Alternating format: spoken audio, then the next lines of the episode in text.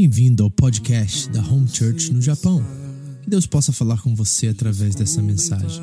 Se você quer mais informações sobre a igreja, entre no site japão.seva.org ou então através da nossa página no Facebook, Seva Japão. Deus abençoe você através desta mensagem, em nome de Jesus. Tua palavra me restaura e me faz crer somente em ti. Tem um tempinho, né, que a gente não volta lá, né?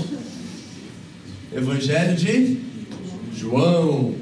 E eu quero dar uma boa notícia para vocês, que nós chegamos hoje na metade do livro. Graças a Deus. Desde agosto de 2017 nós temos estudado o Evangelho de João, um ano e meio praticamente, e hoje nós chegamos exatamente na metade do Evangelho. Capítulo 11 é uma história muito conhecida por todos vocês, a ressurreição de Lázaro. Eu acredito que todo mundo conhece essa história muito bem, né? Mas tem alguns detalhes muito interessantes nessa história que eu quero fazer um experimento nessa noite com vocês, no estudo hoje. Eu quero levar vocês para o meu escritório hoje à noite, tá? Você vai comigo estudar o texto da forma que eu estudo lá no meu laboratório das ideias, certo? Porque basicamente o que eu faço é, durante a semana, um sermão que eu sinto assim, eu estou bem confiante em pregar para vocês, eu invisto mais ou menos 16 horas nele. Tá? 16 horas de ouvir, de ler comentários, de ler o texto múltiplas vezes. Eu tenho um costume, que às vezes funciona, às vezes não, de ler o texto pelo menos 10 vezes antes de começar a pensar sobre ele, né? de voltar atrás e ler o Evangelho de João novamente, porque eu quero trazer o todo para vocês, porque eu acredito que a palavra por si mesma tem poder de transformar nossas vidas. Então o investimento nisso para mim é fundamental. E uma das coisas interessantes, nós estamos aqui no Evangelho de João, mas se nós fôssemos colocar todos os quatro evangelhos em um grupo só, nós teríamos 89 capítulos nos quatro evangelhos. E olha que coisa interessante. Dos 89 capítulos, 81 deles falam dos últimos três anos ou três anos e meio da vida de Jesus. 81 dos 89 tratam somente do ministério de Jesus. Três anos a três anos e meio. E desses 89, 27 falam da última semana de Jesus, dos últimos dias de Jesus. E João, especificamente, dedica metade do seu livro só para a última semana da vida de Jesus. Será que ele tinha alguma coisa, uma intenção que nós focássemos nessa última semana do ministério de Jesus? É algo extraordinário e muito difícil. Então eu tenho um grande desafio. Eu temia chegar no capítulo 12 em diante, porque é uma narrativa. E é muito diferente você ler uma carta de Paulo, por exemplo. Você ler a carta de Paulo aos Coríntios, tem várias é, doutrinas, né? É mais didático, é mais prático, né? Nós estamos estudando provérbios, né? Durante a semana. É muito fácil você pegar um, um, provérbio e fazer um estudo em cima de um provérbio, porque você pode fazer inúmeras aplicações. Numa narrativa, não, só tem um ponto, só tem uma, uma coisa, e você extrair conteúdo daí é uma tarefa árdua, difícil. Então, o que eu decidi fazer hoje, que é um pouquinho diferente, é que eu vou chamar você para ir comigo lá para no meu escritório e nós vamos estudar juntos. Eu vou colocar até o texto aqui no, no, no slides aqui para você acompanhar comigo. E eu vou é, olhar cada detalhe desse texto. Nós vamos ver algumas coisas interessantes nele e nós vamos estudar junto, juntos essa carta hoje, essa parte da carta hoje. Eu espero que eu consiga terminar. Hoje pela manhã em eu fui até uma boa parte disso, até quase a ressurreição ali. E eu quero mostrar para vocês algumas coisas interessantes, algumas aplicações que têm sim a ver conosco hoje, que nós podemos confiar é, no caráter não só das Escrituras, mas de Deus que inspira elas e nos levar a realmente viver uma vida entendendo quem Deus é, entendendo esse Deus que diz ser a ressurreição e a vida e experimentá-lo todos os dias na nossa história, amém? Então vamos fazer uma viagem é, né, nesse capítulo de João e aprender algumas coisas. Deixa eu só apagar aqui na frente. Só para você acompanhar ali nos slides, eu acho que vai dar para todo mundo ver. Eu vou colocar o texto aqui e aí eu vou fazer algumas é, uns rabiscos, olhar algumas coisas interessantes aqui e eu quero que você acompanhe comigo essa leitura. Todo mundo já está em João capítulo 11, versículo 1. Ok? Eu vou usar a canetinha aqui, tem uma tecnologia boa para a gente trabalhar isso aqui. Então vamos ler o texto e vamos ver alguns detalhes neles que chamam a minha atenção e espero chamar a sua atenção também. Versículo 1. Um homem chamado Lázaro estava doente. Ele morava em Betânia com suas irmãs Maria e Marta. Bom, o que me chama a atenção aqui que é muito importante é exatamente três nomes: Lázaro, Maria e Marta. E o que, que isso revela para mim? Primeiramente, revela que nós servimos um Deus que nos conhece por nome. Não é lindo isso? Diferente de muitas outras religiões e conceitos filosóficos e etc., as pessoas buscam um Deus distante, buscam um Deus que está atrelado a algum símbolo, alguma coisa. Mas o Deus cristão é um Deus vivo. E não só um Deus vivo, mas um Deus que conhece cada um dos seus filhos e das suas criaturas por nome. Você já parou para pensar nisso por um segundo? O Criador dos céus e da terra, de todo o universo, todas as estrelas e galáxias, conhece você pelo seu nome. Quando você entra no quarto secreto, ele sabe exatamente com quem ele está falando, ele sabe cada detalhe da sua vida e sabe exatamente o nome que seu pai e sua mãe deu a você e te chama por esse nome. Ao entrar lá no lugar secreto da oração, da nossa intimidade com Deus, você pode chamá-lo de Abba, de paizinho, e pode ouvi-lo chamá-lo você pelo seu nome. Que coisa linda. Se, tá vendo uma coisa? Lázaro, Maria e Marta não eram personagens bíblicos. Não eram meros pessoas numa história de Jesus. Eram amigos íntimos do Mestre. Eram pessoas a qual ele considerava, a qual ele amava. Pessoas que faziam parte do seu convívio, da sua história. Eram importantes para ele. Não é lindo saber que você é importante para Deus? Que Deus te considera e considera com tanto amor que morre numa cruz por você. É maravilhoso. Essa é a confiança que o Evangelho nos dá. Essa é a consciência que a fé cristã nos dá de ser conhecido por um Deus que nos conhece pelo nome. Isso é lindo. Mas apesar de nos conhecer por nome, tem outra coisa que chama muito a minha atenção, que é o seguinte, que Lázaro estava o quê? Doente. Embora Deus nos conheça por nome, embora o nosso Pai é o Senhor e Criador de todas as coisas e todo o universo, a doença ainda é o mal que nos aflige, não é? Esse mundo caído que nós vivemos, pela desobediência de um homem, a morte entrou no mundo, e pela morte, as enfermidades, as doenças e as dores e o sofrimento, esse mundo é marcado por isso. E embora nós vivemos num mundo caído e mal como nós vivemos, o Deus que nos conhece por nome permite que nós passemos por certas situações. Infelizmente, muitos têm visto a enfermidade, o sofrimento, as tribulações da vida como maldição. Eu tenho visto isso muito no meio evangélico. Pessoas considerando tribulações, provações, até doenças como um tipo de maldição de um Deus que está nos castigando por alguma coisa que nós fizemos. Mas isso não é verdade. Lázaro não estava sendo castigado por nada, ele simplesmente ficou doente porque a doença faz parte da nossa vida. Agora, nós temos uma certeza por detrás disso e uma infinita esperança. E essa esperança é que o mal não é também o nosso fim. Que a morte, principalmente, também, embora seja a nossa inimiga número um, ela não é o nosso fim. E se tem uma coisa interessante na Bíblia Sagrada é que ela é sincera, ela não esconde os fatos. Ela diz e fala da vida como a vida verdadeiramente é. Se tem duas coisas que a Bíblia fala constantemente sobre, uma é a vida, que é positivo, e outra é a morte, que é negativa. Ela não esconde a morte. Ela não esconde doença. Seria muito lindo, né? Todos os personagens que andavam com Jesus serem perfeitos, super-heróis, como da Marvel, etc. Aí, DC. Né? E todo mundo ganhar todas e viver todas. Mas a Bíblia não é esse tipo de livro. É um livro que conta a história da realidade. E nessa realidade a doença jaz devido ao pecado, devido à desobediência. E todos nós sofremos com isso, é verdade? Todos nós ficamos enfermos, todos nós perdemos entes queridos, pessoas que nós amamos. E todos nós sofremos por causa disso. Isso é verdade. Quer ver que coisa interessante? Jesus começa o seu ministério fazendo um milagre numa festa de casamento. E o milagre mais épico do Evangelho de João é no funeral. Vida, morte. Novo começo, fim. Estão sempre ligados, sempre estão sendo revelados durante, pelas Escrituras. E nós temos que conviver com isso, mas com a certeza que a morte já perdeu, ela é uma inimiga derrotada na nossa vida e Jesus conquistou a vida eterna e a vida abundância para nós na cruz do Calvário. Amém? Amém. Graças a Deus por isso, você é feliz por isso? Amém. Então nós olhamos na cara da morte e dizemos: já perdeu o Playboy. Entendeu? Já olhamos na cara dele e falamos assim: você é uma inimiga derrotada. Embora eu ainda sofra por causa das pessoas que você tira da minha vida, e porque um dia eu também terei de experimentar você, eu sei que a partir do momento que você vier, do outro lado eu estarei com Cristo. Está entendendo? É isso que Paulo diz: que viver é Cristo e morrer é o que para ele? É lucro. E ele diz que no piscar de olhos, quando a morte chegar à tua porta, você vai estar na presença dele. Estar na presença de Jesus é melhor do que estar aqui. Então essa é a certeza que nós temos. Gente, tenha isso convicto no seu coração. Que você não pode mais temer a morte, porque você sabe que se a morte lhe sobrevier, em questões de segundos, você vai estar em outra vizinhança. Você vai estar na presença de Cristo. Estar na presença de Deus é melhor. Amém? Então nessa esperança esperamos.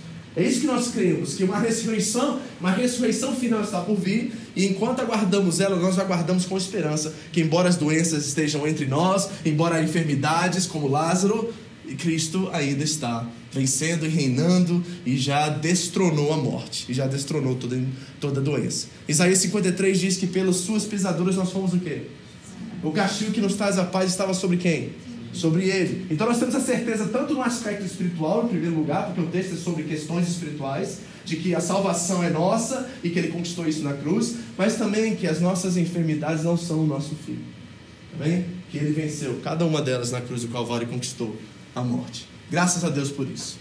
Então nós estamos vendo uma história real. São personagens reais, pessoas reais, pessoas conhecidas por Jesus por nome, assim como cada um de nós. E nós podemos ter a esperança que, assim como a morte de Lázaro não foi o seu fim, a nossa também não será. Então continua o texto, olha o que diz. Foi Maria, a irmã de Lázaro, que mais tarde derramou, perfume caro nos pés do Senhor e os enxugou com os cabelos. Nós já ouvimos essa mensagem aqui, essa história aqui nesse evangelho? Ainda não. Sabia disso? Ela está citada em Mateus, por exemplo, em Marcos. Nós vemos a história da Maria que enxuga os pés do Senhor com as lágrimas e a cabeça do Senhor com as lágrimas. Mas aqui em João nós não vimos. E aqui é um detalhe muito interessante, porque eu já dizei para vocês desde o início que João não está interessado com um, um, caminhar cronológico. Ou seja, ele não está contando detalhes de um após dois, após três, após quatro. Ele não está interessado com o momento e o tempo que essas histórias aconteceram. O propósito de João é nos apresentar o Filho de Deus, o Filho sobrenatural de Deus, o Deus encarnado. Esse é o propósito de João por todo o seu evangelho. Então essa história ainda não aparece aqui, mas sabe onde que ela aparece? No próximo capítulo. Você está vendo como é que é interessante isso? Ele está falando de uma coisa que ele ainda não escreveu, mas já aconteceu. Então vamos ver isso no próximo capítulo? Olha o capítulo 12. Vá comigo lá, em João 12 agora, só para você ver essa história aqui e ver de onde que ele está tirando isso. 12, 1. Diz assim: Seis dias antes da Páscoa, Jesus chegou a Betânia, onde vivia Lázaro, a quem ressuscitara dos mortos. Ali prepararam um jantar para Jesus. Marta servia enquanto Lázaro estava à mesa com ele. Então Maria pegou um frasco de nardo puro, que era um perfume caro, derramou sobre os pés de Jesus e os enxugou com seus cabelos. E a casa se encheu com a fragrância do perfume. Tá vendo? Isso vai acontecer no capítulo 12, nós nem lemos isso ainda.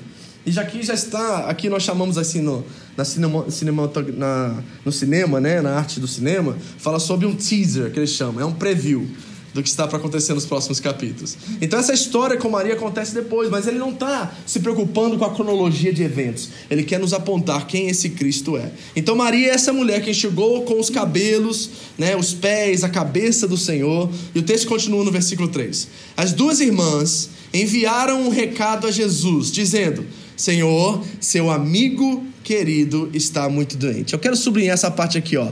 Amigo querido amigo querido. Alguém tem outra tradução aí, escrita diferente? Lê. Aquele que tu amas. Alguém tem alguma coisa diferente dessa? Não? Se você tem NVI, provavelmente, né, nova versão internacional, está escrito aquele a quem tu amas, aquele a quem amas, certo?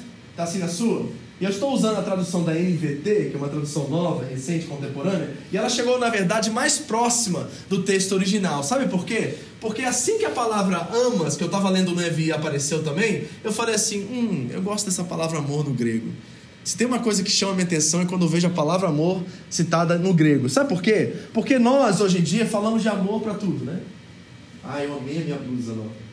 Né? Ah, mas eu amo minha esposa. Ah, eu amo meu cachorrinho. Ah, eu amo o x-tudo lá do fulano. Né? A gente usa amor para tudo. Embora nós temos, eu, eu espero, né, que você ame mais seu esposo que o cachorro. Né? Eu espero. Embora use o mesmo termo, que se, o amor seja diferente, nós não temos outro tipo de linguagem para descrever um apego a alguma coisa, um amor a alguma coisa. Mas os gregos tinham. Os gregos tinham quatro palavras para descrever amor. Sabia disso? Por exemplo, o amor estorges para o grego. O que é o amor estorge? É um amor que você tinha ao animal. É o amor que você tinha ao x-tudo. É o amor que você tinha a um objeto né, é, inanimado. Esse amor era chamado de storges, era traduzido storges. No texto bíblico nós vemos isso algumas vezes, storges, ok? Para o amor sexual entre pares, entre cônjuges, usava a palavra eros. Eros era a palavra descrita para falar. Ele amava ela no amor sensual, sexual. Era eros. Para amor de Deus, amor divino, amor eterno, amor incondicional, a palavra que se escreve, que se, que se falava naquela época era agape. Tá? Muitos falam ágape, né? mas o acento está no segundo A. é agape, né? A palavra agape significava o amor de Deus, o amor divino, o amor imutável, incondicional, era a palavra agape. Mas tinha outra palavrinha que é exatamente a palavra que se encontra aqui nesse texto, nessa passagem, nesse momento aqui, que é a palavra filéu. E sabe o que filéu significa? Filéu significa amor de amigos. Amor entre pessoas que nós consideramos muito, mas que não chegam no nível da esposa ou de Deus na nossa vida. É o amor filéu. E quando as irmãs mandam um recado para Jesus, elas estão dizendo assim de fato: Senhor, seu amigo querido está muito doente. Tá? Se você tem amado a quem amas aí na sua Bíblia, coloque do lado assim, ó, amor de amigo. Eles estão expressando um sentimento real aqui. E é muito interessante porque nós podemos fazer uma aplicação e pensar sobre isso. Porque, na verdade, se nós fôssemos sinceros com Deus e com nós mesmos, nós reconheceríamos que o nosso amor por Deus é filé. Vamos ser sinceros? A gente fala agape, né? Ai, Senhor, o Senhor é tudo na minha vida. Te amo mais do que qualquer coisa nesse mundo, até que Ele te peça alguma coisa. Até que você tenha que sacrificar alguma coisa que vai te custar algo caro. Aí você é filé. Aí você negocia, você barganha, aí você tenta dar um jeitinho, correr para um atalho, fazer alguma coisa. Então, na verdade, embora muitos de nós possamos expressar a agape ao Senhor, nós estamos muito mais próximos do amor fileio. E esse amor fileio é o que as irmãs estão expressando, elas estão dizendo isso a Jesus. Mas eu quero dar uma boa notícia para você: que embora nós possamos dizer agape e expressar fileio, o amor de Deus por nós não muda jamais. Ele sempre será incondicionalmente, imutavelmente agape por nós. Amor divino, amor sacrificial, amor que não mera esforços. Esse é o amor de Deus por nós. Porque, deixa eu te mostrar algo muito interessante. Quando Jesus ouviu sobre isso, diz o texto, a doença de Lázaro não acabará em morte. Ela aconteceu para que a glória de Deus, para que o Filho de Deus receba a glória por meio dela. E diz o texto aqui no 5, ó. Jesus amava Marta, Maria e Lázaro. E sabe qual é a palavra que é usada em amava? Agape. Aqui é fileu. Senhor, seu amigo querido está muito doente. Mas quando fala que Jesus amava Marta, Maria e Lázaro, o amor de Jesus por eles era um amor incondicional. O amor de Jesus por você, olha para o seu irmão falar agora, fala assim, o amor de Jesus por você é agape. É agape, é incondicional. Não é bom a gente saber isso? Então já temos duas ótimas notícias aqui no texto. Primeiro, ele te conhece por nome.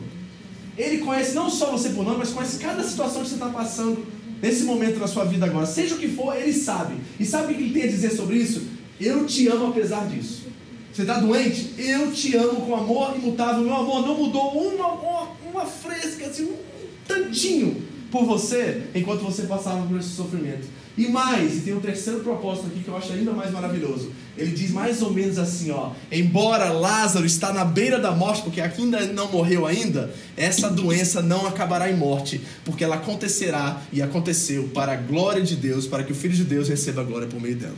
O que, que Jesus está dizendo para mim, para você e dizendo para Lázaro e para os que estão ouvindo ele? Que independente do que você esteja passando, isso, na totalidade dos seus dias, em todos os seus dias, você vai olhar para trás um dia, seja na terra glória ou antes de você levar, ser levado a Cristo, e você vai ver que aquilo trabalhou de alguma forma e cooperou para o seu bem, para que a glória de Deus seja vista na sua vida. Não é maravilhoso isso, gente? Poxa, já tem três notícias ali que dá para ir para casa já.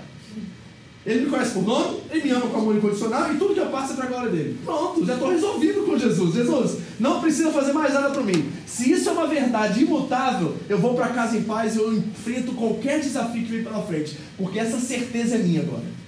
E eu não abro mão disso, eu vou agarrar nisso aí, e pode vir tribulação, pode vir o que vier pela frente, enfermidade, doença, beira da morte, eu sei que o amor de Deus não mudou um centavo, não mudou uma pegada por mim, nada. Ele continua do mesmo jeito e eu sei que de alguma forma eu não entendo, não compreendo, mas isso servirá para a glória dele no final de tudo. Amém? Amém? Maravilhoso. É bom a gente saber todas essas coisas num texto tão curto que nós estamos estudando até agora? Jesus, Agape, Marta, Maria e Lázaro. Você pode colocar seu nome aqui. Jesus amava a Simone, amava a Adila, amava o Jurandir. Que coisa linda, que maravilhoso. Vamos continuar o texto, versículo 6. Ouvindo, portanto, que Lázaro estava doente, ficou mais dois dias aonde estava. Para tudo. Depois de tanta coisa legal que eu falei para vocês, nós temos um problema no texto, temos? Porque nós já conhecemos a história. Esse é o nosso problema, mas quem estava lendo esse evangelho pela primeira vez, e naquela época talvez não tinha os outros né, 27 livros do Novo Testamento, 39 cópias diante dele do Antigo Testamento, lendo esse texto superficialmente e pela primeira vez, talvez teria uma postura diferente da nossa hoje. Porque, embora Jesus diga todas aquelas coisas lindas que eu acabei de falar para vocês, ele continua no mesmo lugar, mesmo sabendo que o amigo dele está doente. Ele fica mais dois dias lá. Vamos olhar esse texto superficialmente, sem lembrar do contexto, sem lembrar de tudo que acontece que a gente já sabe? Só na superfície, o texto por texto, não seria um ato de indiferença, talvez, ficar sabendo que eu tenho poder para mudar a situação e permanecer no mesmo lugar mais dois dias? É ou não é? Pensa comigo, na, na, assim, na, na, na ralé do negócio, entendeu? Na superfície literal do negócio. Imagina assim, eu dizer pro Jurandir, Jurandir, é meu brother, te amo, irmão. Aí ele me liga e fala assim, dá pra você fazer minha mudança? Não dá, cara. É que eu tô ocupado com isso, aquilo, inventa história, né?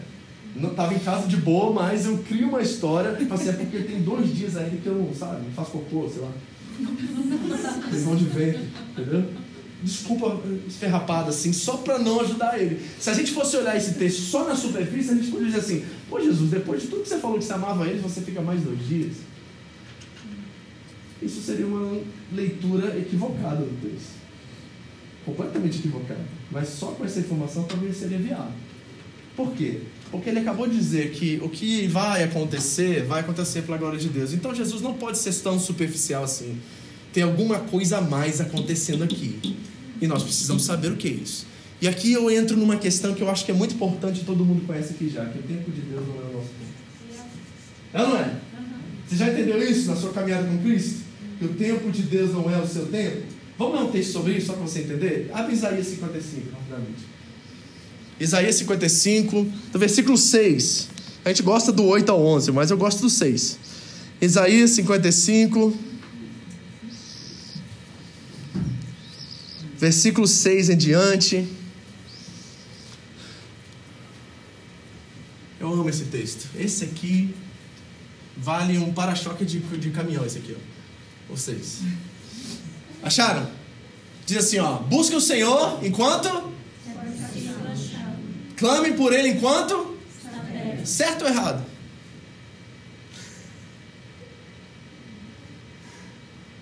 Da perspectiva de Deus errado, da nossa perspectiva certo. É ou não é?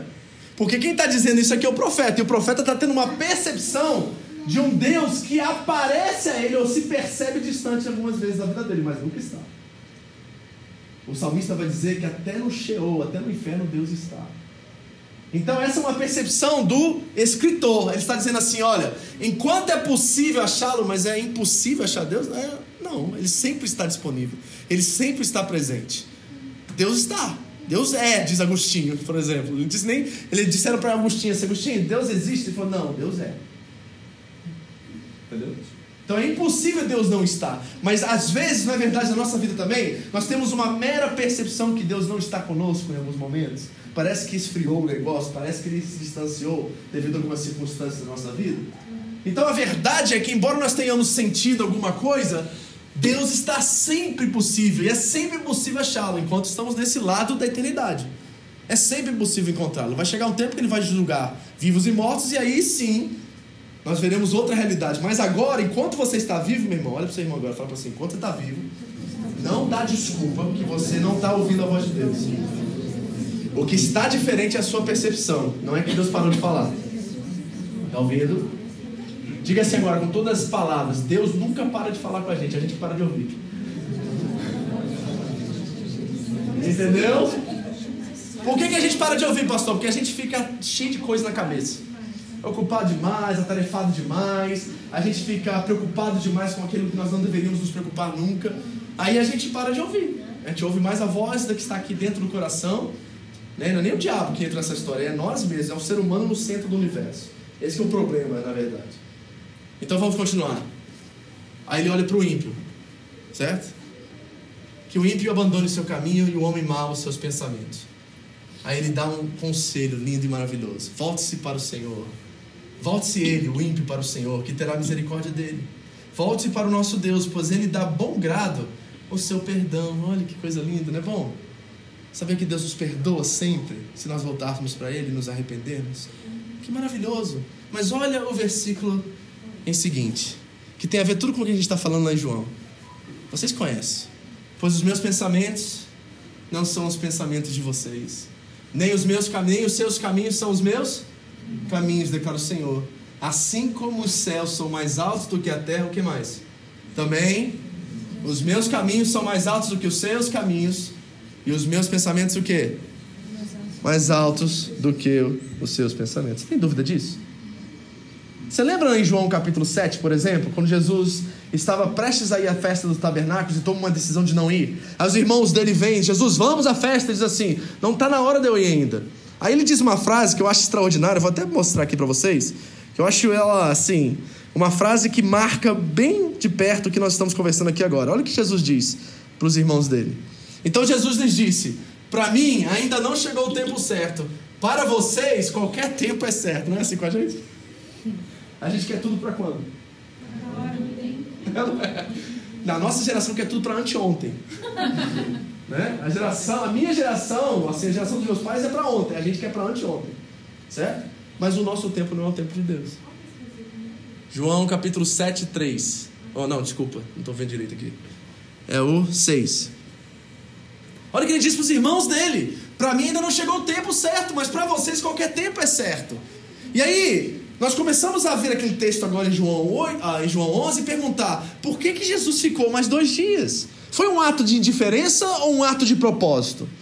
Será que tinha alguma coisa por detrás daquilo? Embora agora nós não temos ainda a resposta nesse momento. Será, eu quero que você guarde isso na sua memória. Será que tem alguma coisa ali, nesses dois dias que Jesus decidiu ficar, para cumprir um propósito maior? Deixa eu dizer uma coisa para vocês: quando Deus não está falando ou Deus está em silêncio, não quer dizer que ele não está agindo. Amém, igreja? Muitos de nós achamos que Deus parou de falar, Deus parou de agir. Isso é um equívoco. Porque no silêncio Deus nos responde. Você sabe disso. Você sabe que Deus responde e respondeu vocês muitas das vezes sem falar uma palavra. Você sabia que o silêncio dele era uma direção para você. E nós não podemos jamais nos esquecer disso. Isso é muito importante. Amém? Então vamos voltar aqui para o texto. Então ele ficou mais dois dias onde estava. Ok?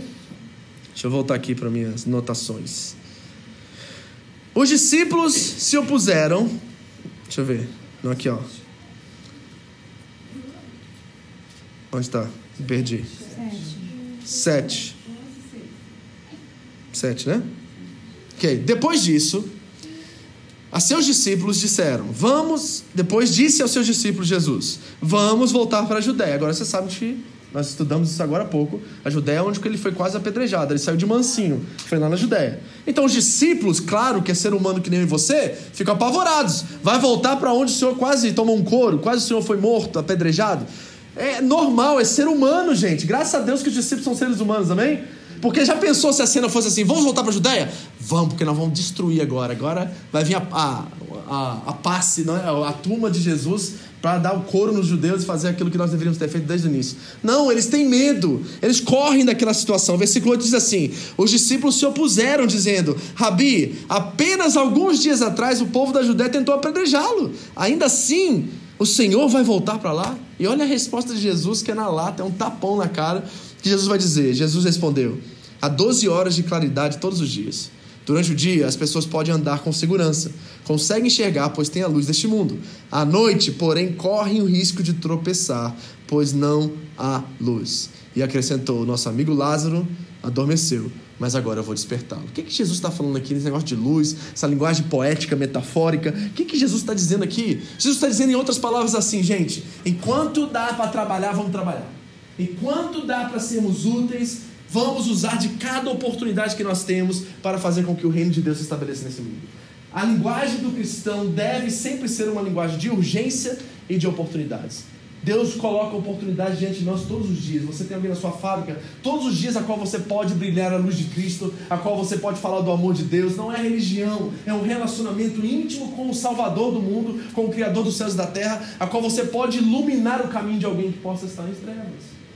Jesus está dizendo assim: ei, enquanto há luz no mundo, vamos trabalhar. Enquanto há oportunidades, vamos abrir as portas e buscá-las, porque ainda dá tempo de trabalhar. Mas vai chegar uma hora em que isso vai acabar. Haverá um tempo de trevas, está chegando o dia do juízo e nós não teremos mais oportunidade de levar o Evangelho, de salvar pessoas em Cristo Jesus. Jesus está nos adotando uma linguagem de urgência. Não importa o que vai acontecer comigo na Judéia, eu sei que eu tenho um propósito e uma missão a cumprir e nada pode me impedir de cumprir essa missão. Deixa eu dizer para vocês, meus amigos descendentes japoneses estão aqui. Você ainda acha que você veio para essa nação para ganhar dinheiro? Ninguém ganhando dinheiro, gente. Pegadinha de Jesus. Pegadinha de Jesus para você. Você achou que você ia vir aqui deitar na grana, né? Você achou que você ia vir aqui comprar essa casinha dos sonhos lá na Bahia, em frente à praia, né? Comer uma carajé todo dia. Você estava sonhando lá com o litoral paulistano, né? Uma praia, uma casa. É, irmão, você dançou, caiu na Arapuca. Dançou. Entendeu? Jesus te trouxe aqui para outro propósito. Embora ainda há possibilidade de algumas de suas ambições boas se cumprirem, na verdade, ainda há luz no dia, gente. Nós precisamos fazer a obra daquele que nos chamou, enquanto há tempo. Amém? Urgência e oportunidade. Mas ele continua e disse assim: Lázaro adormeceu. E olha o discernimento desses homens. Era muito fraco, não era? Olha o que eles dizem. Os discípulos disseram: Senhor, se ele dorme, é porque logo vai melhorar. E você sabe muito bem na Bíblia, principalmente quando a linguagem de dormir é apresentada, principalmente no Novo Testamento, fala sobre morte. E é interessante que para os salvos a linguagem é dormiu, para os ímpios é enterrou. Vai ver na Bíblia depois, pesquisa isso, é muito interessante. Todas as vezes que fala sobre morte, para alguém que é salvo, fala que dormiu. Quando fala para alguém que não é salvo, fala que foi enterrado. Hum, complicado isso aí, né? Eu quero dormir, gente. Entendeu? Não quero ser enterrado, não, porque enterrado já era. Então dormiu. E aí os discípulos não conseguem entender e dizem: Senhor, vamos lá. Se ele está dormindo, vai melhorar. Pensavam que Jesus falava apenas do repouso do sono, mas ele se referia à morte de Lázaro. Então Jesus disse, Jesus disse claramente: Ele está morto. E por ele está morto, né? E por causa de você, olha, olha, olha aqui, gente. É, isso aqui é mistério.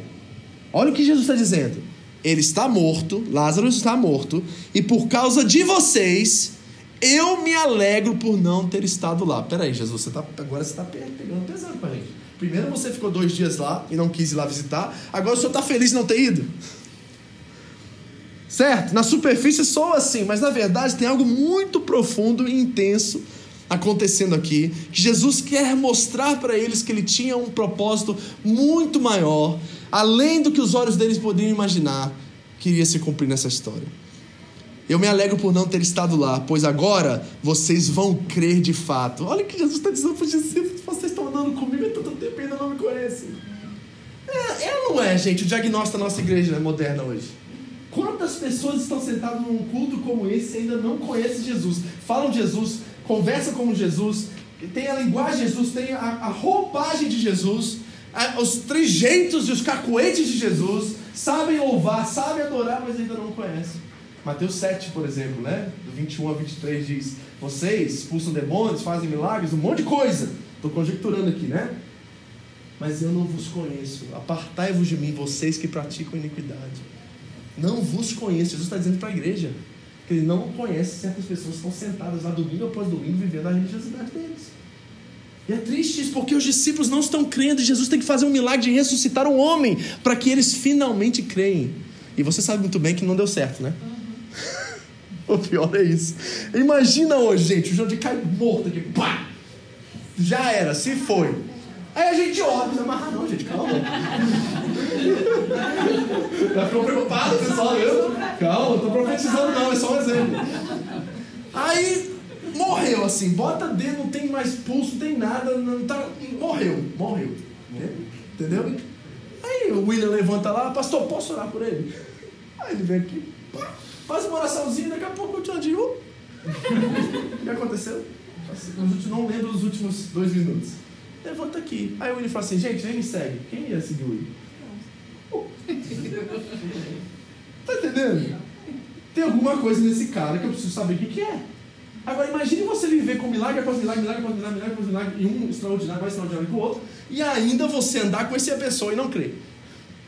E aí ele ressuscita um homem, a pedra, você sabe a história, a pedra de 8 toneladas removida, o homem sai quicando lá, né? Todo enfaixado, tira as faixas, cara vive, está sentado no capítulo 12 com ele comendo, e o povo ainda não crê.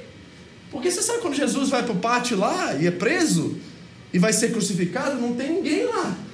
Todo mundo vazou. Eles não creram de verdade. Então imagine que situação é essa que nós estamos vendo aqui. É triste, não é? Olha o que acontece, continua a leitura comigo. E por causa de vocês eu me alegro por não ter estado lá, pois agora vocês vão crer de fato. Venham, vamos até ele. Aí Tomé, olha aqui, é, o, o, o, o paradoxo de Tomé. Porque você sabe o que, que Tomé fez lá na frente, né? Jesus ressuscita, aparece entre os doze, ele não está, e ele diz o quê? Só creio o quê? Se eu ver e colocar as minhas mãos na ferida dele. Mas olha o que ele diz aqui, o Tomé. Tomé, apelido de gêmeo, tá Dídimo aí na sua, não tá? Tá? Dídimo quer dizer gêmeo. Quem é o gêmeo de Tomé? Quem sabe? Você. Você é o de... Você é o gêmeo de Tomé, ou não é? Gente, Tomé para mim é um dos personagens mais extraordinários de toda a Bíblia. A gente malha o Tomé, é o, é o símbolo da incredulidade, não é? Para mim, sabe o que, que Tomé é? O símbolo da sinceridade, porque todo mundo pensava o que ele pensava, só ele teve coragem de dizer. É não é? Só vejo, só creio vendo. Todo mundo antes de Jesus apareceu acreditava exatamente como Tomé. Ele só teve a coragem de ser sincero o suficiente para declarar. E a fé dele leva esse homem lá para a Índia, onde ele é martirizado lá. De tanto que ele crê, tanto que ele professou a sua fé em Cristo Jesus. Eu fui na Índia, tem lá um monumento, tem uma igreja lá para Tomé. Ele foi martirizado na Índia. Foi fazer missões e morreu por causa do Evangelho. Então, amigos, nós estamos falando de um homem que tem uma boa intenção no coração e que ele diz: Tomé, apelidado de Dídimo, gêmeo, disse aos outros discípulos: Vamos lá também para morrer com Jesus. Opa! Que homem corajoso, não é? Será? Será que é isso mesmo? Ou será que é empolgação de momento? Ou será que aquele deu um surto nele, psicótico na hora? Ele falou assim: então vamos, Jesus. Aí que é para morrer, vão morrer. Será que é isso mesmo? Bom, a gente sabe muito bem que não é isso, né? Jesus não deu nem papo para ele, porque a história continua. Versículo 17. Quando Jesus chegou a Betânia, disseram-lhe que Lázaro estava no túmulo. Havia quantos dias? Quatro dias. E aqui nós vamos resolver o nosso problema dos dois dias. Lembre-se que Jesus ficou mais dois dias. Por quê, pastor? Porque é o seguinte: primeiro, a Bíblia diz em João 1,11 que Jesus veio para os seus, mas os seus o rejeitaram. O propósito sempre, do propósito de Deus, era através de Israel salvar e abençoar todas as famílias da terra. O descendente de Abraão, em Gálatas capítulo 3, é Jesus Cristo. Ele é a fidelidade de Deus, ele é o Israel fiel a Deus. O propósito de Deus era salvar a casa de Israel, para que ela seja uma referência para todos os povos do mundo. Israel foi infiel, não cumpriu o seu propósito.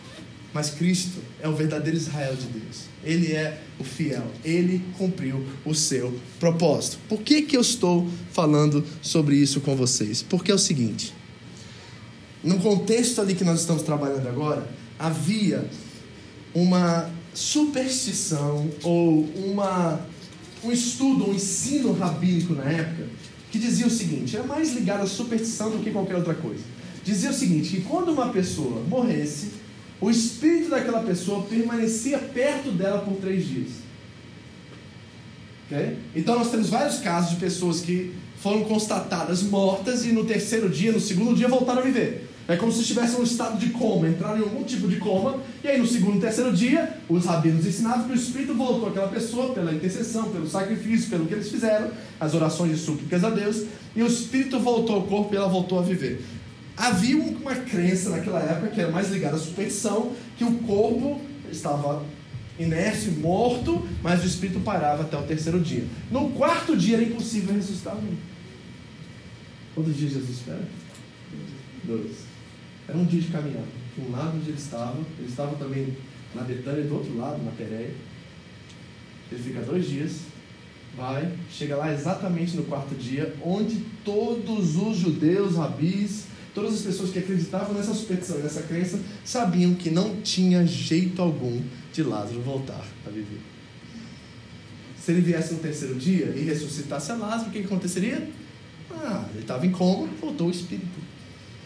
Ele estava doente e de repente voltou a viver. Mas Jesus, de forma proposital, espera exatamente até o quarto dia, para que não haja dúvida alguma, não só para os discípulos, a qual ele diz que agora vocês vão crer, mas também porque Marta e Maria eram muito conhecidas na região e tinham muitos amigos, principalmente judeus, que vieram até o lugar onde Lázaro havia morrido, a casa de Marta e Maria, para consolá-las. Havia muitas pessoas, muitos judeus ali, e Jesus queria salvar o maior número de pessoas possíveis, e por isso ele esperou até o quarto dia, porque ele queria mostrar para todos ali, de fato, que o milagre que ele ia operar, somente Deus poderia operar.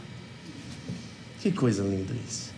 E a gente olha para aquilo e fala: Nossa, é diferente, Jesus. Dois dias o Senhor esperou. Nossa, Jesus, você já devia ter ido logo, recuperava o Lázaro, ajudava a família. Mas Jesus já sabia exatamente o que ele estava fazendo, porque o tempo de Deus não é o nosso tempo. Meu irmão, deixa eu fazer uma aplicação direta para você. Talvez você está esperando aí uma coisa ó, há muito tempo. E não é dizer que não vai acontecer, mas é você entender que enquanto você não entregar isso a Deus e deixar com que Deus traga o que Ele quer trazer na hora que Ele quer trazer, nós vamos continuar lutando contra algo a qual é impossível de se ganhar, de se vencer. Nós precisamos aprender a entregar nossas vidas a Deus e confiar que o que Ele tem, a provisão dele, o cuidado dele, o que Ele tem como propósito para nós é muito maior do que os propósitos que nós podemos gerar através de nós mesmos. Por favor, não se esqueça disso. Não fique lutando contra Deus em seus propósitos, porque pode ser que Deus não quer que você viva isso, porque Ele está olhando lá na frente e sabe exatamente o que vai acontecer se você caminhar e entrar por essa trilha. Confie. Entregue os teus caminhos ao Senhor. Confia nele, ele tudo fará, não é isso que o texto diz? Não te estribes do teu próprio entendimento, confia no Senhor. Confia no Senhor de todo o teu entendimento, de toda a tua alma, de todo o teu corpo, de toda a tua força. Não é isso que o texto nos ensina? Então nós precisamos aprender a confiar. Jesus esperou até o quarto dia para um propósito. E diz o texto que no versículo 18 que Betânia ficava cerca de 3 quilômetros de Jerusalém. E muitos moradores da região tinham vindo consolar Maria e Marta pela perda do irmão. Olha, tem muita gente ali agora. Quando Marta soube que Jesus estava chegando, foi ao seu encontro. Então, estamos claros onde nós estamos aqui, que eu vou para a reta final agora. Porque tem uns detalhes aqui que são muito interessantes e até engraçados. Ok? Que é o seguinte: então nós estamos entendendo que Jesus esperou por um propósito. Jesus sabia exatamente o que ele estava fazendo, ele sabia a hora exatamente que ele precisava chegar lá. Amém? Todo mundo está de acordo com isso? Ele ressuscita Lázaro quando ele tem que ressuscitar Lázaro, não quando nós queremos que ele ressuscite nem Marta, nem Maria, nem Lázaro, nem ninguém ali poderia forçá-lo de fazer o que ele já tinha em mente em fazer. Ele iria ressuscitar. Ele disse que não acabará em morte o que aconteceu com Lázaro. Nós temos que esperar o tempo de Deus, amém? Você pode dizer isso? Eu tenho que aprender a esperar o tempo de Deus, amém? Agora, o Deus maravilhoso e lindo que eu e você servimos, que conhece-nos por nome, que sabe exatamente o que está acontecendo em cada detalhe e faz tudo para a glória dele, faz algo excepcional nesse texto agora, que é muito maravilhoso, é muito tremendo e fala diretamente no nosso coração. Sabe por quê? Porque Deus trata conosco da forma que nós somos. É ou não é? Por exemplo, você acha que funcionaria? Vou usar hoje o Jurandir que está aqui no primeiro banco. funcionaria do jeito calmo, né? Pelo menos, né? Que a gente conhece, né? Mas ele é uma pessoa carinhosa, de, assim, de fala mansa, certo? Calmo. Se Deus chegasse para, para o Jurandir no temperamento dele, da forma que ele é, rasgando ele no meio, talvez o Jurandir nunca ouviria Deus. Mas a Adila ouviria. Né? Para Deus falar com a Adila, talvez ele tenha que rachá-la no meio. Porque eles têm temperamentos completamente diferentes e opostos um ao outro. Para a Adila, Deus tem que vir falar isso, isso, isso, isso. E pô, fica aí na tua. Entendeu? Ele é intenso. Ele é, com certeza, quando ela vai falar com Deus, é quase uma briga. Quer? Quer? Já que o Jurandir fala assim, aí meu filho, como é você tá? Tá bem? Como é foi seu dia? E aí, tá doendo aqui, meu filho? Poxa, o que, que será que aconteceu? Você quer falar comigo? Porque essa é a linguagem que ele ouve. A linguagem que ela ouve é diferente. E Deus nos encontra exatamente da forma que somos e é onde nós estamos agora no estágio da nossa vida. Sabe por quê? Porque o que acontece com essas irmãs aqui é extraordinário, porque ambas fazem a mesma pergunta ou declaram a mesma afirmação a Jesus. E Jesus lida com cada uma de uma forma diferente. Todo mundo que conhece a história de Marta e Maria, não conhece? Não? Ok, então deixa eu explicar para vocês. Um dia Jesus estava chegando à casa de Marta e Maria, e aí a Marta estava fazendo salgadinho. Porque a Marta faz salgadinho. A Marta não só faz salgadinho, mas ela arruma a mesa, ela arruma o ambiente, ela prepara as cadeiras, ela vê se tem lixo no chão, ela vê quantas pessoas foram convidadas. Ela sabe cada detalhe e cada coisinha que vai acontecer naquela noite. E ela está altamente preocupada com o que vai acontecer naquela noite. A Maria não. A Maria está nem aí pro negócio. Ela está preocupada se Jesus vai vir ou não vai vir.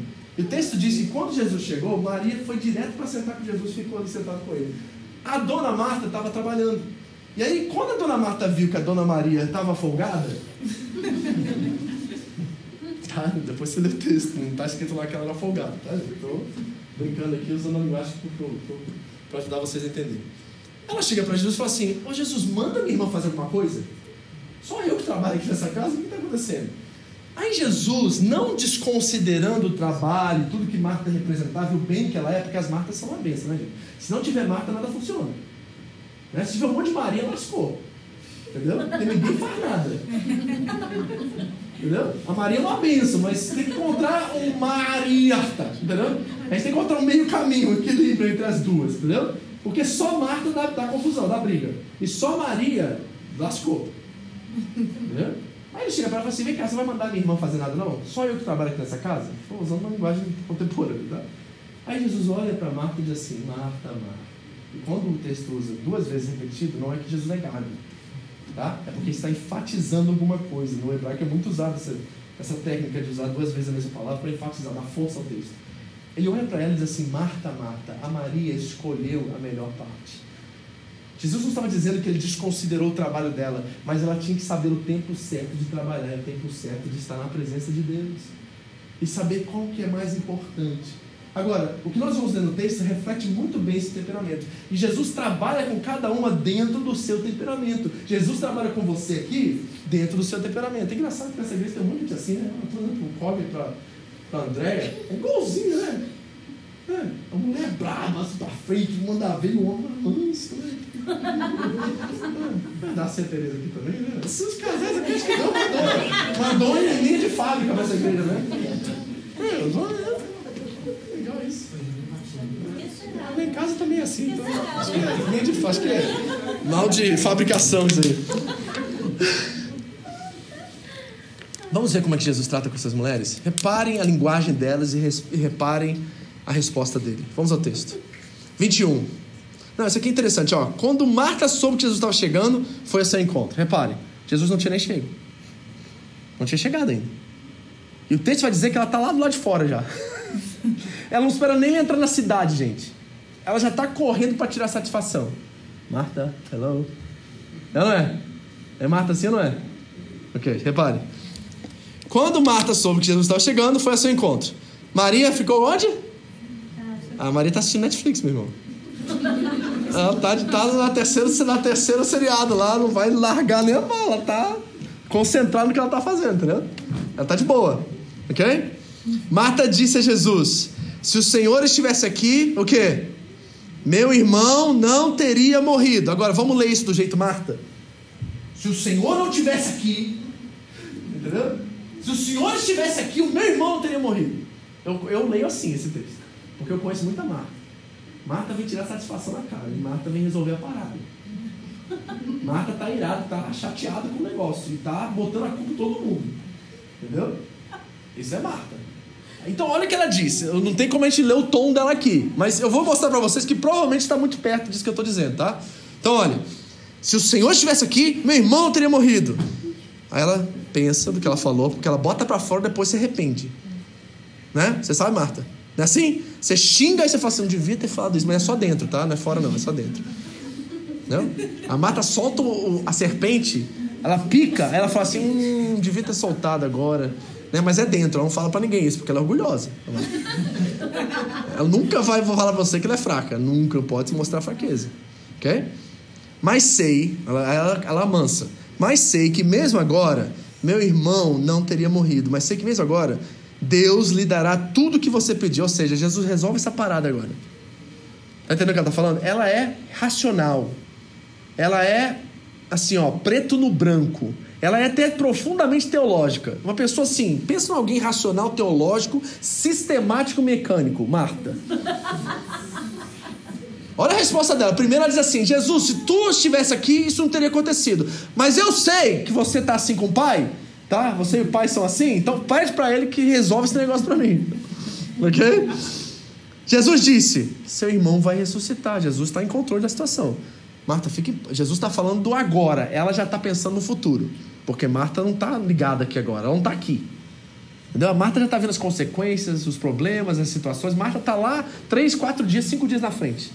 Né, Marta? Amém, Cobra? Amém, né? Amém. Amém, amém. Não é isso? Quando Jesus diz isso, ela não lê no presente, ela lê no futuro. Porque ela não tem capacidade de entender o presente, ela sempre está no futuro. Ela está pensando lá na frente tudo que vai acontecer, ela sabe tudo que vai acontecer. Aí olha o que ela diz para Jesus: Sim, respondeu Marta, ele vai ressuscitar quando todos ressuscitarem no último dia. Nossa. Jesus está falando aqui, ela está lá. E olha, profundamente teológica, ela sabe o que ela está falando, ela tem respaldo bíblico. Jesus, eu sei, livro de Daniel, dá até o um capítulo para vocês. Fala sobre ressurreição, capítulo 9. Pode ler, Jesus, está lá. Nós vamos ressuscitar no último dia. Tem uma promessa para nós lá. Teológica, racional. Aí Jesus diz assim para ela. Então Jesus disse: Marta, eu sou a ressurreição e a vida. Quem crê em mim viverá mesmo depois de morrer. Quem vive e crê em mim jamais morrerá. Repara que o tempo dos verbos estão todos no presente. Ela está no futuro, Jesus está no presente. Você crê nisso, Marta? E esse você crê nisso é, é assim, gente. Tem um movimento acontecendo aqui, ok? Então você que é que nem eu, racional, sistemático, mecânico, teológico, tá? Jesus está tentando de alguma forma tirar Marta do seu, da sua racionalidade, trazer ela para o coração. Marta, embora você tenha todas as doutrinas corretas, você tenha todo o sistema teológico bem formulado e bem bonitinho, Marta, quem é salvo é aquele que crê, não é aquele que tem tudo certo. Está entendendo isso aqui? Porque ele diz assim, Marta, você está certo, ele vai ressuscitar no último dia. Mas o que eu estou apresentando para você é algo que você pode pegar, apropriar-se agora. Você crê nisso, ele está trazendo isso para o coração. Sentimento, emoção, ele quer saber se aquelas doutrinas, aquelas ideias que ela tem racionais, fazem sentido na vida dela, você crê nisso, é uma coisa que você tem não só uma certeza racional, mas o seu coração, a sua vida crê nisso. Porque, gente, vamos ser sinceros, no dia do juízo, quando Jesus voltar, Jesus não vai fazer prova de teologia com a gente. Não vai ter.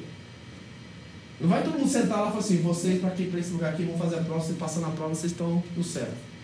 Não é isso. A pergunta é, você crê ou não crê? A Bíblia diz: quem crê será salvo. Tem gente aqui entre nós, e talvez no mundo aí fora, principalmente no Brasil, que não tem uma ideia de teologia, nunca estudou né? Teologia sistemática, nunca estudou teologia da vida, nunca estudou teologia não sei de que, não sei de que, não sei de lá. Mas tem uma fé em Cristo tremenda. Crê. Jesus ressuscitou? Sim. Jesus é Deus? É. Como? Não sei. Eu só tenho a plena convicção disso lá dentro no profundo do meu ser. Eu creio. A Bíblia diz: essas pessoas serão salvas. Então ele traz o racional dela para o coração. E quando ele pergunta: Você crê nisso, Marta? Ela diz: Sim, Senhor. Eu creio que o Senhor é o Cristo, o Filho de Deus, aquele que vê o mundo da parte de Deus. E você vê que essas palavras foram tão profundas para ela que ela não consegue mais argumentar. E o que ela sabe fazer? Ela sabe voltar para casa e chamar Maria. Ela tem que dar um tilt ali, sabe? Dá ela entender assim: meu Deus, eu tô aqui, talvez achando culpados, talvez tentando racionalizar uma situação tão terrível de sofrimento, de dor, de morte.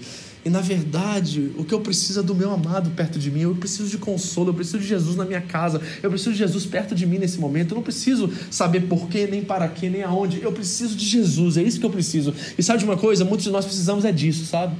A gente não precisa de saber, a gente precisa de Jesus. É Ele que a gente precisa. Não é tentar saber como é que isso funcionou, por que isso aconteceu agora, por que não aconteceu depois, por que aconteceu cinco anos atrás. Não, eu preciso de Jesus agora, que me traz confiança, segurança, que me dá certeza que o meu futuro está nas mãos dele. É esse que eu preciso.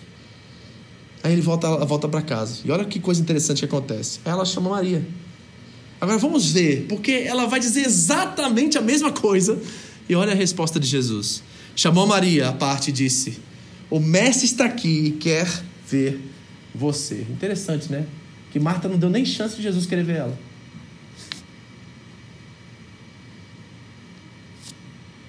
Falou aí com alguém? A gente é tão apressado às vezes, a gente quer que a gente não dá nem chance de Jesus querer estar com a gente. Tá entendendo? Porque para Marta ele diz assim: cadê sua irmã? Eu quero, quero vê-la. A Marta é tão afobada que ela não deu nem chance de Jesus querer, nem saudade Jesus teve dela, eu acho. Porque ela é tão para frente, ela é tão aparecida, ela tá tão assim no, né, na, na, na, cara que assim não dá, não dá para ter saudade de Marta. Você precisa de uns dois anos sem Marta para você ter saudade dela. Olha o que acontece, gente, que é maravilhoso. O mestre aqui quer ver você. Olha, Jesus tinha ficado fora do povoado, no lugar onde Maria, Marta, havia se encontrado com ele. Reparou onde ela estava? Ela não deixou nem entrar no povoado, gente. 31. Quando as pessoas que estavam na casa viram Maria sair apressadamente, imaginaram que ela ia ao túmulo de Lázaro chorar e seguiram. Assim que chegou no lugar onde Jesus estava e o viu, olha a atitude. O que ela faz? Caiu a seus pés. Para mim é assim, tá? Eu posso estar errado nisso. Vou perguntar para Marta Maria. Mas a minha foto na minha mente dessa história é o seguinte: Jesus está lá. Vai lá, Jandir, fica lá, seja Jesus. Jesus peguei para rato de laboratório. Lá está Jesus. Você consegue imaginar, Marta? É ou não é? E o dedinho pra frente, né? O dedinho tem que estar tá lá. Se o Senhor estivesse aqui, ele não teria morrido. Tá vendo? Agora, fica aí, Jesus. Olha Maria. Gente, olha a diferença, tá vendo a diferença? Diz o texto que Maria ouviu e a Maria não tem nem condições de olhar no rosto dele. Tão emocionada e tão abençoada. Imagina o, vulcão de sentimentos no coração de Maria, que a única postura que ela tem naquele momento é cair aos pés dele. Ela cai aos pés dele. E olha o que ela diz. Obrigado, pode, pode sentar. Eu vou me jogar nos seus pés, né? tava pronto, tava pronto. Meu filho. Ele vai usar isso depois, eu vou ficar quieto. filmar aqui o negócio. Assim que chegou ao lugar onde Jesus estava e o viu, caiu a seus pés e olha o que ela diz. Exatamente as mesmas palavras. Se o Senhor estivesse aqui, vírgula, meu irmão não teria morrido. Agora você acha que ela fez assim? Ou você acha que ela não conseguiu nem falar isso direito porque ela estava em prantos? E o choro dela afetou Jesus de tal forma que talvez esse Senhor, se tivesse lágrimas descendo e baba descendo, e, e, aquela emoção e aquele. Eu, eu não consigo enxergar de outra forma essa, essa, essa escrita, esse dizer de Maria. Ela estava profundamente emocionada aos pés do Senhor, não olhava no rosto dele, e provavelmente ele ouviu um sussurro disso. Porque ela estava tão emocionada com aquele momento que ela não tinha outra postura, não sei se prostrar aos pés. E a pergunta que eu tenho para você é: quem você quer ser nessa história, Marta ou Maria? Você quer as mãos do mestre ou você quer os pés dele? Qual é o melhor lugar para estar? Aos pés do Senhor ou olho no olho dele? Se o Senhor estivesse aqui, meu irmão não teria morrido. Olha a atitude de Jesus. Lembra que Jesus racionalizou com Marta, deu um argumento teológico e mostrou a verdade para ela. Mas olha o que Jesus faz com Maria. Quando Jesus viu Maria chorar, e ele olhou para a multidão e estava aquela multidão que seguiu ela da casa dela também, tudo chorando. Diz o texto que sentiu, a NVT coloca assim, uma profunda indignação e grande angústia. Alguém tem alguma coisa diferente que isso? Jesus agitou-se no espírito e perturbou-se. Agitou-se e perturbou-se. Alguém mais? Comovido e aflito. Ok. Eu fui estudar essa palavra também, porque eu falei assim, nossa, isso aqui é profundo demais. Sabe o que eu descobri? A NVT faz um trabalho até excepcional nisso chega muito próximo. Mas a original do texto nós sabemos que Jesus é santo e ele não peca. Sabemos que os seus sentimentos e emoções são totalmente controlados. Ele é perfeito, nem nada pecou, diz o texto bíblico. Mas quando eu li os comentaristas falando sobre essa palavra no grego original, eles chegam a dizer que Jesus chegou ao limite dos limites da raiva. De uma indignação tão profunda que levou ele ao desespero. E sabe por que Jesus sentiu isso? Primeiro, pela compaixão que ele tinha pelas pessoas ao ver Maria em prantos e ver o povo em prantos, mas mais do que isso, pela morte de seu amigo. Ele teve uma indignação profunda, diz o texto, e uma grande angústia. E o que ele pergunta, onde vocês o colocaram, está totalmente conectada e ligada à morte de Lázaro. Gente, nós servimos a um Deus que odeia a morte, mas odeia com todas as palavras. Nós temos um Senhor e Deus que deu a sua vida no Calvário e morreu em nosso lugar, porque ele odeia a morte e declarou no Calvário que a morte perdeu. Profunda indignação, ao ponto de chegar ao limite da raiva pela morte, pelo pecado, pela desobediência do primeiro homem, pelo diabo, por todas as forças das trevas e malignas que operam nos seres humanos criados à imagem e semelhança dele. Onde vocês o colocaram? E ele respondeu: Senhor, vem e veja. E diz o texto em João 11, 35. Nós vamos parar aqui. Jesus chorou. É um bom versículo para você decorar, se você não gosta de decorar a Bíblia. João 11, 35. João, Jesus chorou. Jesus chorou, gente. A atitude de Maria levou o Senhor nas lágrimas, levou o Senhor a uma profunda indignação contra a morte, pelo que havia acontecido com seu amigo, seu irmão, pessoa que ele amava com amor ágape. Quando Jesus chora, a multidão olha para ele e eles dizem assim: Agora reconhecemos que ele realmente fileou ele. A multidão ainda não entendeu o amor de Jesus. Você leu aí no texto que continua? Outros, porém, disseram: Este homem realmente o amava. Amava? Fileio. E com tudo isso que nós vimos, aprendemos, estudamos, mergulhamos em detalhes, eu gostaria de deixar vocês com algumas reflexões e talvez aplicações para a gente fechar aqui. Primeiro, o tempo de Deus não é nosso. Não se esqueça disso jamais. Não se esqueça que não importa o que aconteça daqui em diante, não importa a situação que você venha passar, eu quero que você tenha plena confiança que você tem um Pai de amor, que tem as melhores intenções a seu respeito. Ele é um Deus de paz, é um Deus que declara paz sobre nós, é um Deus que diz que tem planos de paz sobre nós. E nós precisamos confiar nele acima do nosso próprio entendimento. O tempo de Deus agora não é o seu tempo. Guarde, espere, descanse no Senhor. Encontre descanso. Encontre pés. Encontre Maria. Encontre esse lugar onde o desespero perde, onde a alegria transforma, uma alegria circunstancial que transforma qualquer desespero. Encontre esse lugar. Segundo, ele disse que ele é a ressurreição e a vida. Não é no porvir, o porvir está garantido, ele já conquistou tudo isso na cruz. Mas o texto em João 17 vai dizer assim: E a vida eterna é esta, que conheçam a Ti como único e verdadeiro Deus e a Teu Filho a quem enviaste. A vida eterna é para aqui e agora, não é para depois. Nós já podemos experimentar a plenitude da natureza divina aqui, enquanto estamos aqui. Ainda não, mas sim. É para você ressurreição e vida. Quais são as áreas da sua vida que você precisa ressuscitar? Quais são as áreas da sua vida que você deixou morrer, que você deixou e enterrou e parou de sonhar? Acho que nós não estamos falando só de questões subjetivas, metafóricas e aplicativas somente no nosso dia a dia. Nós estamos falando do inimigo final também, que Jesus venceu a morte, a ressurreição é para todos nós no último dia. Mas, além disso, essa esperança deve gerar mais esperança em nós. Eu preciso acordar todos os dias com essa certeza no meu coração. Eu preciso acordar mediante os desafios e as tribulações que vão, e lá vão vir, gente. No mundo tereis aflições, mas tem de bom ânimo porque ele venceu. Todos os dias eu acordo e diz assim: hoje vai ser um dia de aflições, provavelmente. Mas eu vou com bom ânimo, porque se ele venceu, eu também venci com ele. Ressurreição é, ressurreição é já, ressurreição é agora, vida é agora. Ele prometeu que os religiosos eles vêm matar, roubar, destruir. Lembra do ladrão? João 10, 10.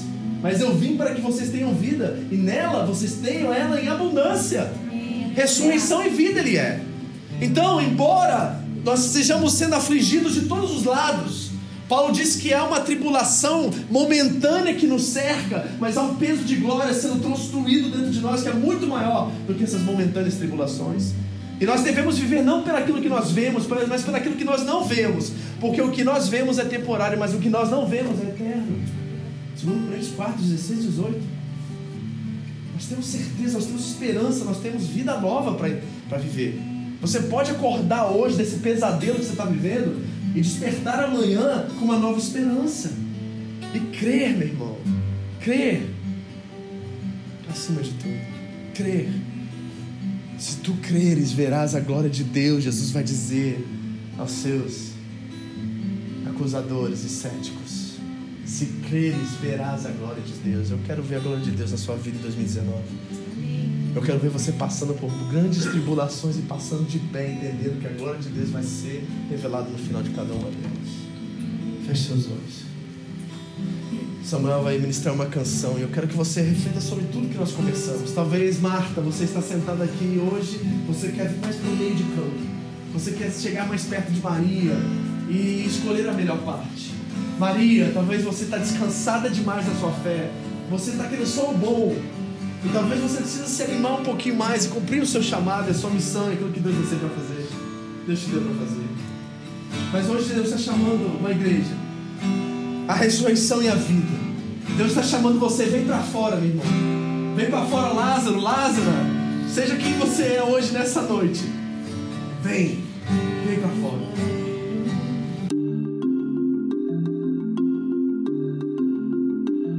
Essa foi mais uma mensagem da Home International Church no Japão. Para mais informações sobre a igreja, entre no site japão.seva.org ou na nossa página no Facebook, Seva Japão ou através do iTunes Podcast Serva Japão Mensagens. Deus abençoe você e a sua família, em nome de Jesus.